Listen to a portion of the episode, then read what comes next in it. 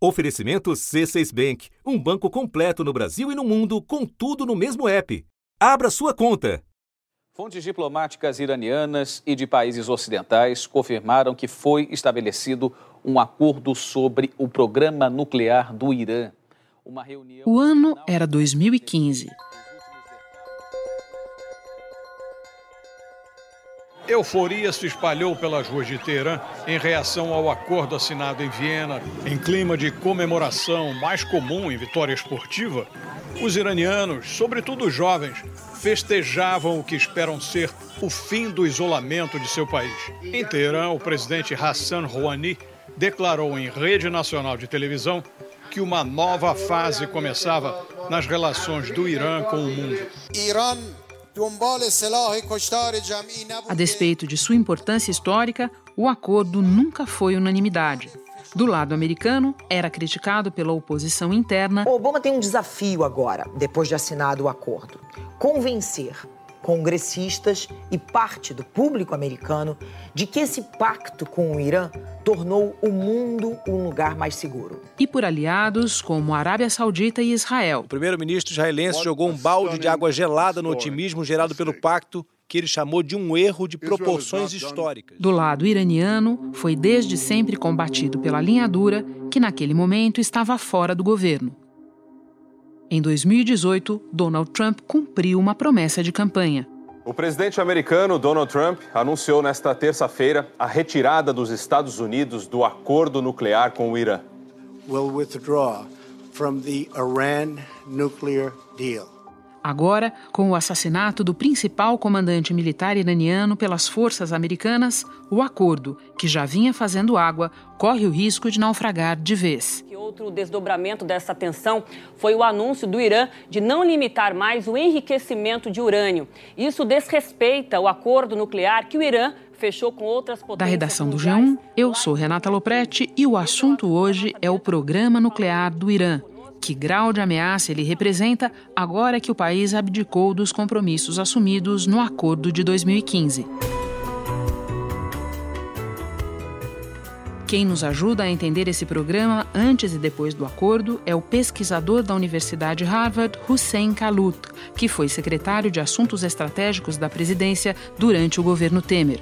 Participa também o físico Dalton Girão Barroso, pesquisador e professor do Instituto Militar de Engenharia, autor do livro A Física dos Explosivos Nucleares. Terça-feira, 7 de janeiro. Hussein, do princípio, quem assinou o acordo de 2015?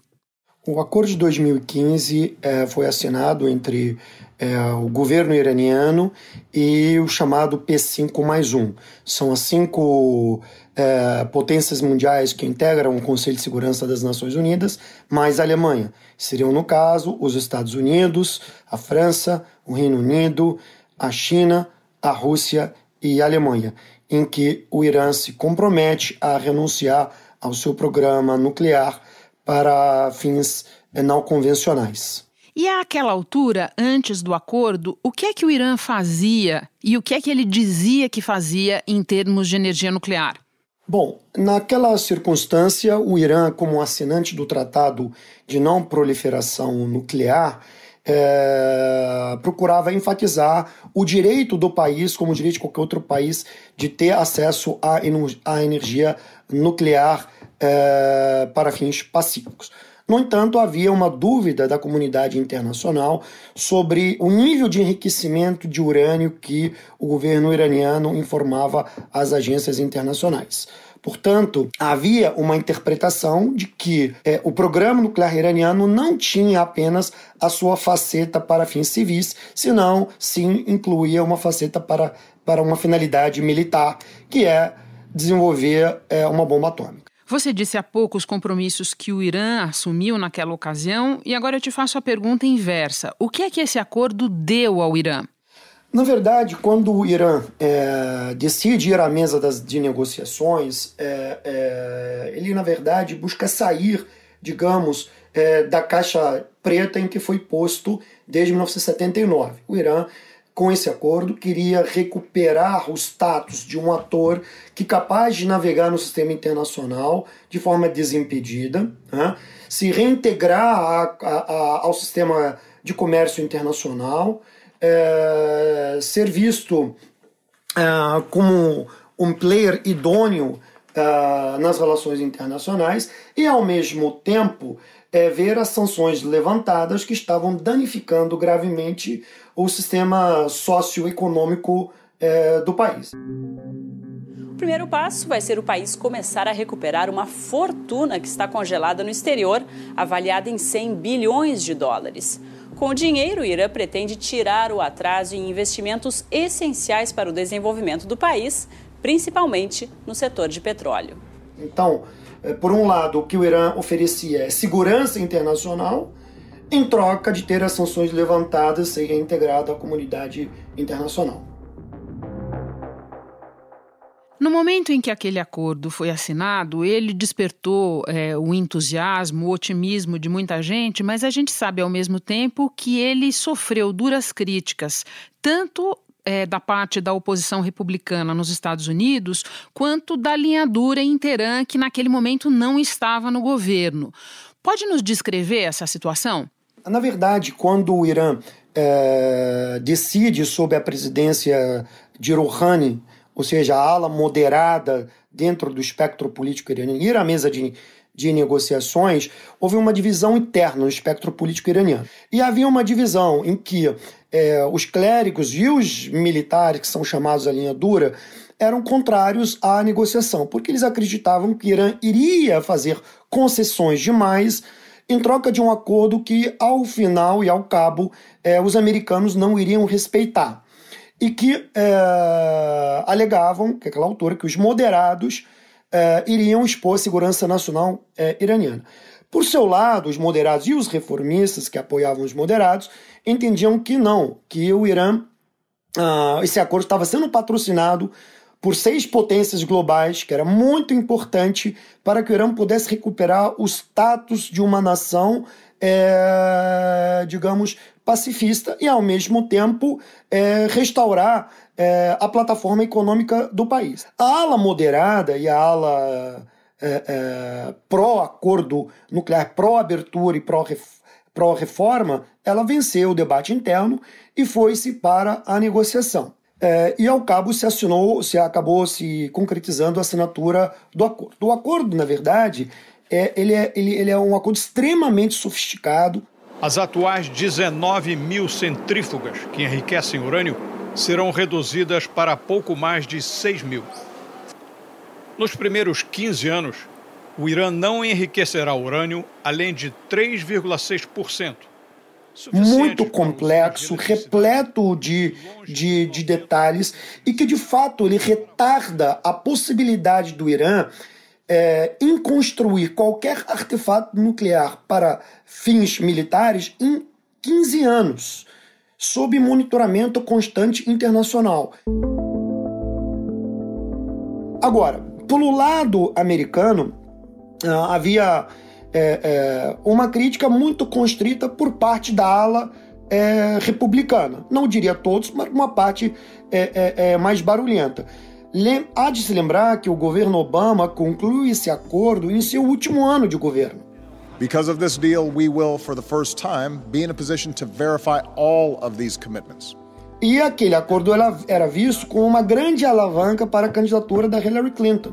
Então, na verdade, a crítica republicana em si, ela se inseria, na minha percepção, muito mais na dinâmica do impacto do acordo com uma grande vitória diplomática sobre a eleição, não sobre o acordo em si. E evidentemente, essa ala republicana, ela vinha sendo pressionada por dois aliados importantíssimos no Oriente Médio, Israel e Arábia Saudita. Ah, Israel e Arábia Saudita.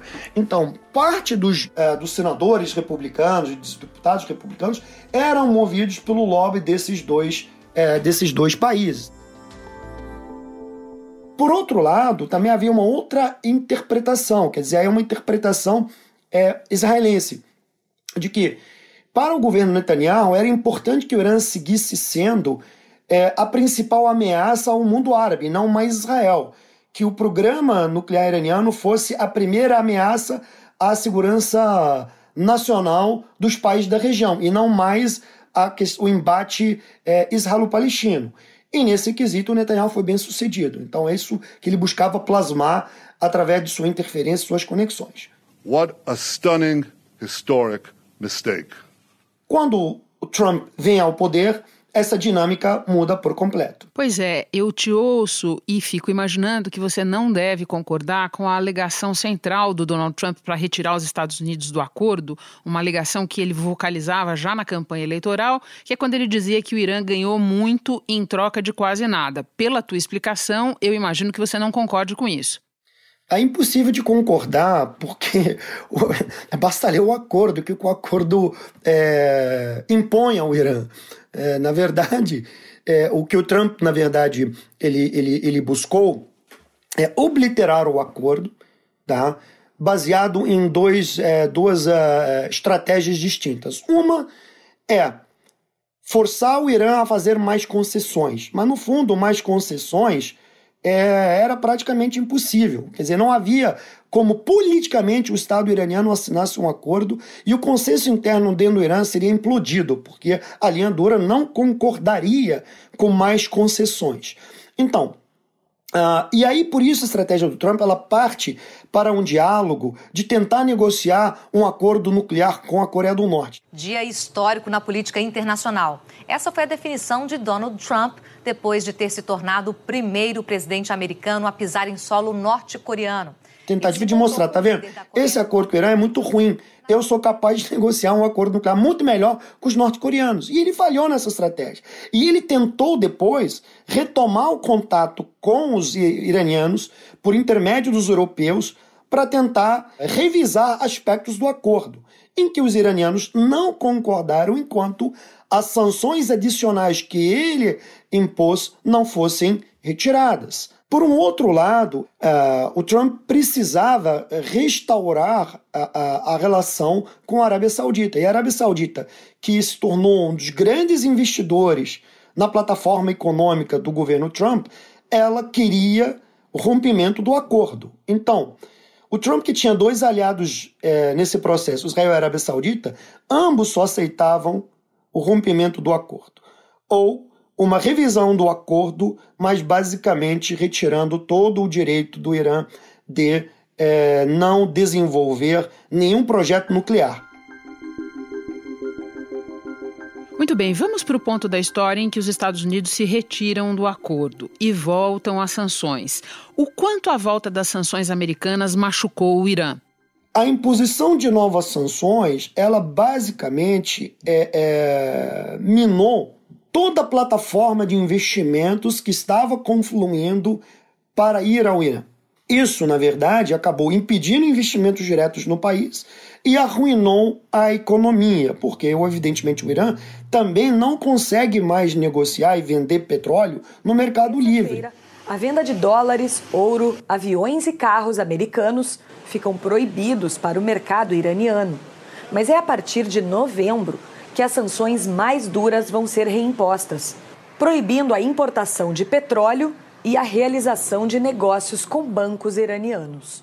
A forma também política é, que é importante ter em consideração que é a confiança. Então, a base essencial do acordo é eu confiar é, é, nos negociadores. Eu confiar que o tratado vai ser respeitado. Quando o Estado brasileiro e outros países apoiavam o direito do Irã a desenvolver um projeto nuclear para fins pacíficos, na verdade, esses países também estavam defendendo seus próprios direitos até um programa de caráter civil, entendeu? É, porque o regime de proliferação prevê o quê? Se você se compromete é, com os, todos os itens do tratado, você tem o direito a desenvolver. Então, é uma decisão soberana sua. À medida em que você é, lhe é negado esse direito, você está fazendo uma grande concessão de soberania, mesmo não tendo é, um projeto para fins militares. E isso tem a ver com o aspecto econômico, é, é, que é a exportação de urânio enriquecido, que é um mercado é, é, muito competitivo. São poucos os países que produzem urânio enriquecido e plutônio e exportam para outros países utilizarem isso é, como fonte de energia, seja para a área da saúde ou para outras áreas, para industrial e por aí vai. Então é importante ter isso em consideração. É, existe uma faceta comercial também é, do acordo. O Irã não teria como produzir tudo que precisava dentro do país, ele ainda teria que importar é, de outros países é, é, urânio. Se não me engano, é, o limite, se não me engano, pré-estabelecido é que o Irã não podia ter mais de 300 quilos de urânio enriquecido em estoque no país. Né? Isso para quê? Justamente que acima desse nível o Irã poderia utilizar ah, esse estoque para desenvolver, desenvolver uma arma atômica. Abaixo desse nível, ele não teria essa capacidade de desenvolver um artefato nuclear. Que nós devemos esperar agora que o Irã renunciou aos compromissos do acordo? Uma aceleração do programa nuclear iraniano? Sem dúvida nenhuma, após a, a execução do general Soleimani, o Irã não se sente mais comprometido a ter que, unilateralmente, sob sanções, implementar o acordo nuclear. E aí a linha dura ela vai utilizar desse argumento de que, tá vendo, nós havíamos avisado a vocês que o acordo os americanos não iam respeitar. Em algum momento, independentemente de quem seja o governo, esse acordo seria rompido. Então, agora os moderados não terão força política interna para tentar convencer a linha dura ou ganhar uma, uma, uma disputa interna para retomar um acordo. A percepção do, digamos, é, é, do, do bloco político mais radicalizado no Irã é de retomar o programa nuclear. E convencer o Irã agora a voltar à mesa é muito mais difícil. A tendência é que eles, é, é, é de fato, sigam enriquecendo é, urânio. Então, eu acho que a questão está posta. Na minha avaliação, como você muito bem pontuou, é, o Irã vai acelerar é, a retomada do seu programa nuclear e o enriquecimento do urânio. Hussein Kalut, muito obrigada pelas suas informações, por conversar com o assunto. Eu vou agora ouvir o físico Dalton Girão Barroso. Muito obrigado, Renata. Um prazer é, falar contigo e com a sua audiência. Dalton, começando com uma pergunta para o leigo: onde se encontra urânio e o que quer dizer enriquecer urânio? Bom, urânio é um minério como outro qualquer. Ele se encontra em várias partes é, da Terra. No Brasil, por exemplo, vários países têm minas de urânio. É um minério normal como outro qualquer.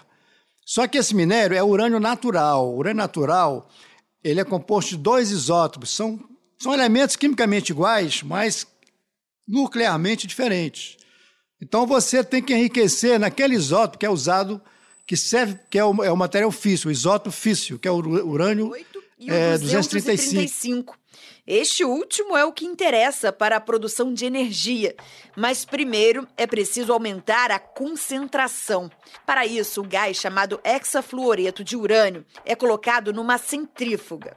A movimentação separa os dois tipos, eliminando as partículas do urânio 238. Esse processo, chamado de enriquecimento, é repetido várias vezes para aumentar a concentração do urânio 235, de acordo com o uso que se pretende dar a ele. Então você tem que enriquecê-lo para poder usar ele num reator nuclear ou em armas nucleares.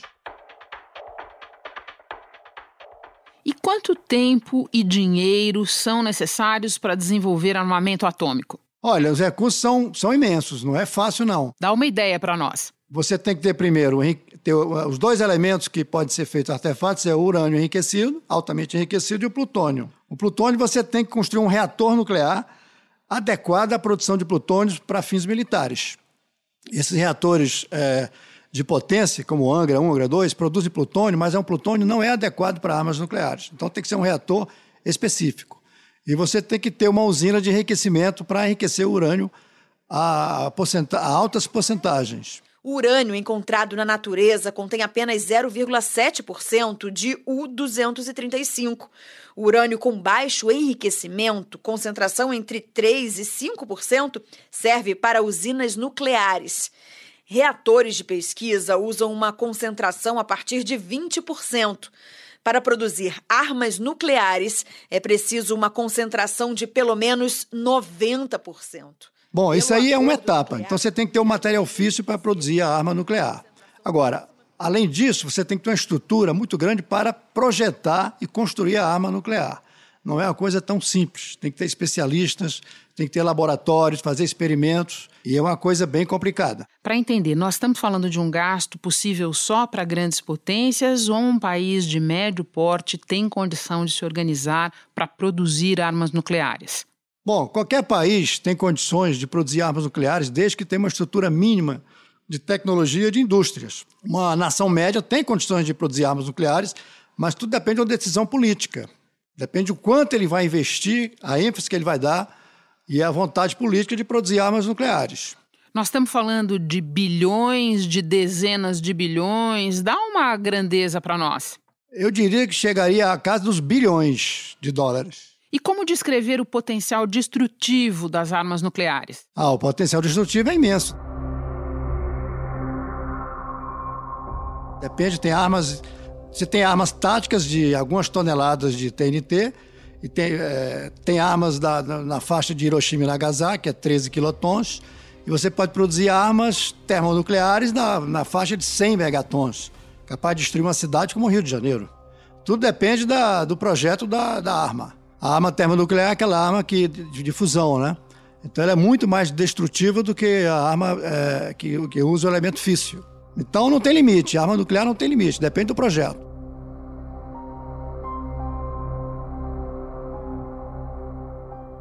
Possível saber com certeza em que estágio do desenvolvimento nuclear está o Irã? Olha, o Irã ele é relativamente avançado. Ele tem um reator de 40 megawatts que pode produzir plutônio para produzir uma a três bombas por ano. Eles têm usina de enriquecimento, então eles têm capacidade de produzir os dois materiais físseis usados em armas nucleares, que é o plutônio e o urânio altamente enriquecido.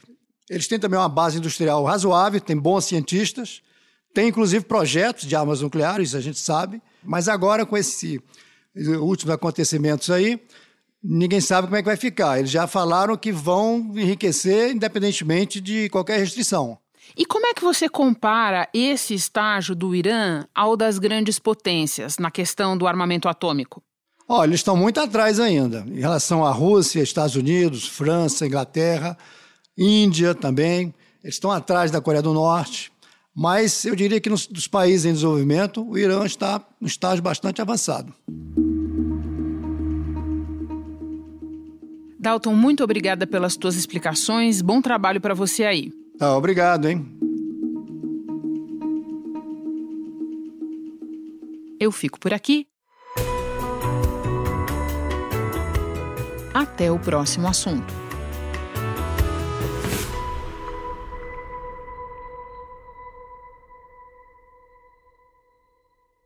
Você no topo da experiência financeira que um banco pode oferecer. Escolha um banco completo no Brasil e em qualquer lugar do mundo. Abra sua conta no C6 Bank.